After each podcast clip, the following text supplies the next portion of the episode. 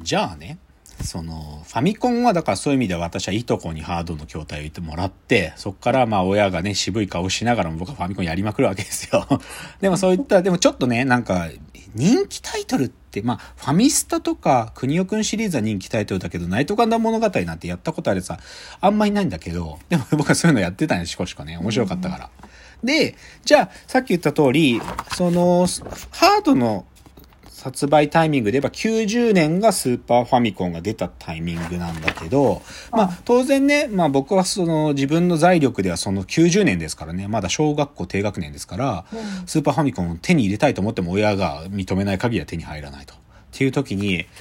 なんていうのかな、運が巡ってくるんだわ、これが。はい。あのね、その当時ね、まあ、うちの父親は NTT で働いてるわけなんです、働いてたんですけど、NTT のなんか、社員のなんか、こう、なんていうのかな、勤続何年に与えられる、なんかそういう、なんかね、そういうのがあったんだよ。なんか労働組合のなんかカタログみたいなのがあって、ここから欲しいものもらってください。その中にスーパーファミコンがあったわけ。うん、で、家族それぞれの分を1個ずつ選べますよっていうのがあって、そこでスーパーファミコンがあったから、これもう、もう一択じゃんみたいな。そう。なので、その福利厚生、NTT の福利厚生のおかげで僕はスーパーファミコンを手に入れるんですよ。あの、92年だったかな ?91 年だったか。ラッキーと思って。だから、小学校高学年の時に僕はスーパーファミコン手に入るんですね。じゃあ、スーパーファミコンがうちにやってきたと私がやりまくったもの。ちょっと多いね、ここは。やっぱり一番やった時期だから。まずね、マリオカート死ぬほどやったよ、僕は。てか、これは友達とやっぱりやった。毎日やった。うん特に小学校5年生、6年生の時、僕は本当全く勉強とかもしないから、そんで、周りの勉強できないやつらも当然勉強なんかしないんで、毎日学校帰り、あるやつ、石坂ってやつなんていうか、石坂ってやつにち行って、いつもの5人とか4人で、ずーっとマリオカードやってた。マジで。もう、本当に、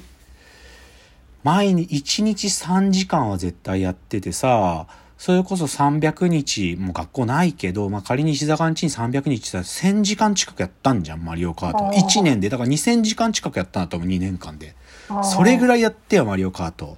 本当にやってた。マリオカート好きだった。で、じゃあ今マリオカートのさ、その新しい任天堂のスイッチとかのやつ出てるけど、もう楽しめない。なんかやっぱ昔のあの感じじゃないと。う んみたいな。でもそれくらいやったね。っていうのはマリオカート。あとやったのね、ぷよぷよやったよ、僕は。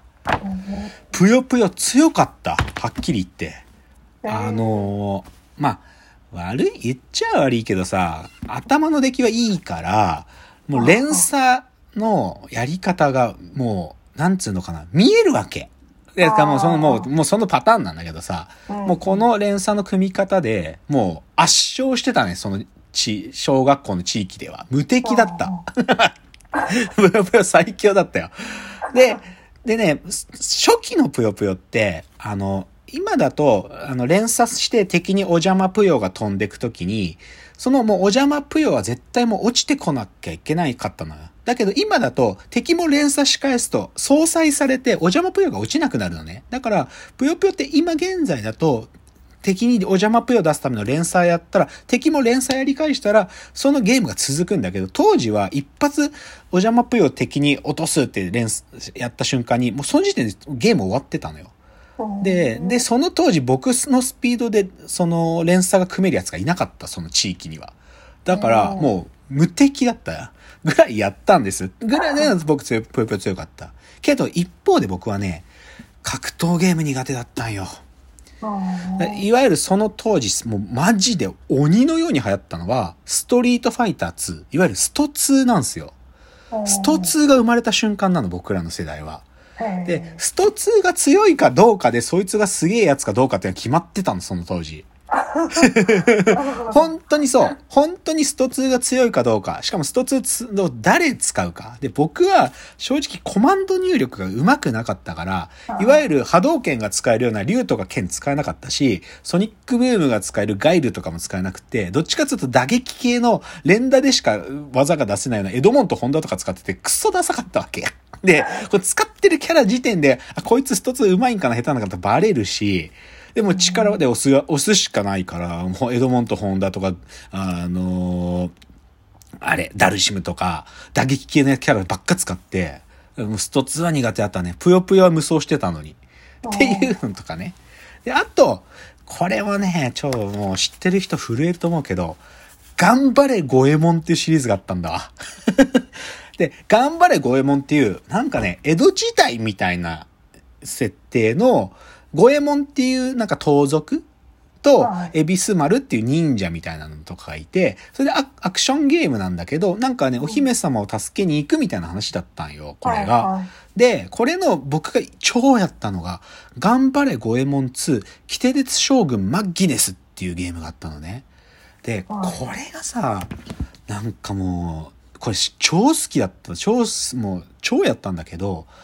まあアクションゲームなんだけど、あるところでね、これね、なんかね、からくりみたいな話が出てくるんだけど、だてボスもなんかこうロボット軍を引き連れて、その世界制覇、め世界滅亡を目論んでるマッギネスっていうマッドサイエンティストだから、こっちもね、からくりみたいなの乗って戦ったりするのよ。その、はいからくりのロボットがいてね、だからその、乗れる、ガンダムみたいに乗れる機体があって、それがゴエモンインパクトっていう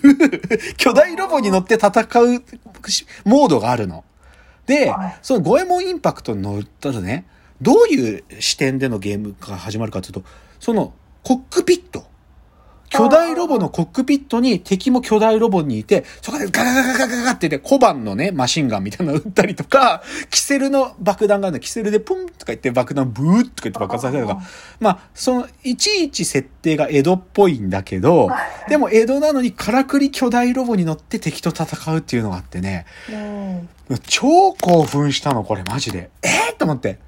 なんかさ、ガンダムとかのそのパイロットの視点でとか、よりも先に、この謎のね、江戸設定の からくりみたいなのの